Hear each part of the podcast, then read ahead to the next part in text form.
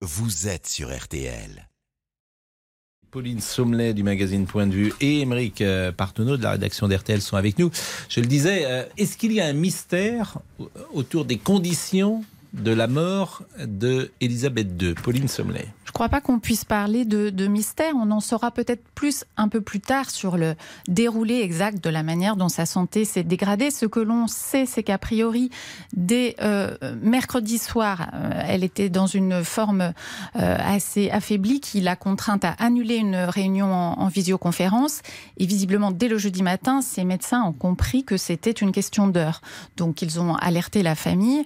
Et quand on a vu apparaître ce premier communiqué avec le terme remains comfortable, euh, qui avait déjà été employé d'ailleurs pour son mari, le duc d'Édimbourg, et que tout le monde traduit quand on connaît un petit peu les, les, les procédures des soins palliatifs. On, comprend qu'on a commencé à soulager euh, son état physique général pour qu'elle passe euh, ces derniers moments. Mais elle n'a pas été hospitalisée non, absolument pas. Et ça, je pense que c'était un souhait de, de, mourir chez elle, puisqu'elle n'avait pas de maladie à proprement parler. Hmm. Elle est morte très simplement de, on disait de sa belle mort. On disait bah, cette expression. Et peut-être est-ce une expression qui convient au décès d'Elisabeth II Je trouve que ça convient assez bien, surtout quand on se rappelle encore une fois euh, cette année avec ces célébrations du jubilé qui ont mm. été comme euh, un immense adieu, euh, très, très respectueux et très émouvant.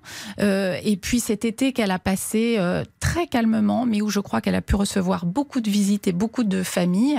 Et puis finalement, d'ailleurs très souvent, les vieilles personnes meurent à la fin de l'été. C'est assez euh, comme si, voilà, euh, après euh, des derniers beaux jours, ils avaient.